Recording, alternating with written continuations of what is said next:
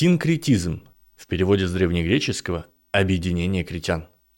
Это слово обозначает соединение разнородных, несовместимых вещей, в противовес эклектизму, эклектики, которая стремится объединить разные сущности в одну стройную систему, синкретизм – это топорный, грубый способ объединения.